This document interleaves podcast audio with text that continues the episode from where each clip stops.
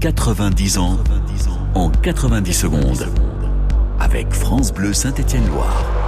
Dans la foulée de son premier titre de champion de France, l'AS Saint-Etienne découvre la Coupe d'Europe. Son premier match de Coupe d'Europe des clubs champions, l'équivalent de la Ligue des champions d'aujourd'hui, se joue à Glasgow à Ibrox Park face aux Rangers en 1957. Battu 3-1 en Écosse, malgré l'ouverture du score de Rachid Mekloufi devant 85 000 spectateurs, les Verts ne parviennent pas à renverser la vapeur au match retour. Vainqueur 2-1, René Domingo et ses coéquipiers sont éliminés dès leur entrée en lice, en 16e de finale. Il faudra pourtant attendre 6 ans pour que les Verts retrouvent la scène européenne. Entre-temps, le club a replongé en deuxième division en 1962.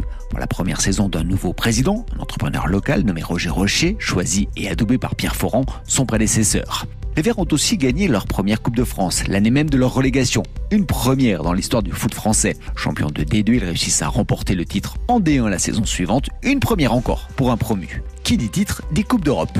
SS signe son premier exploit en éliminant le Bayern de Munich en 16e de finale en 1969. Les supporters évoquent aussi souvent le renversement de situation face à la Split en 1974. Sur le banc, Robert Herbin a été nommé entraîneur deux ans plus tôt pour succéder à Albert Batteux. 90 ans en 90 secondes.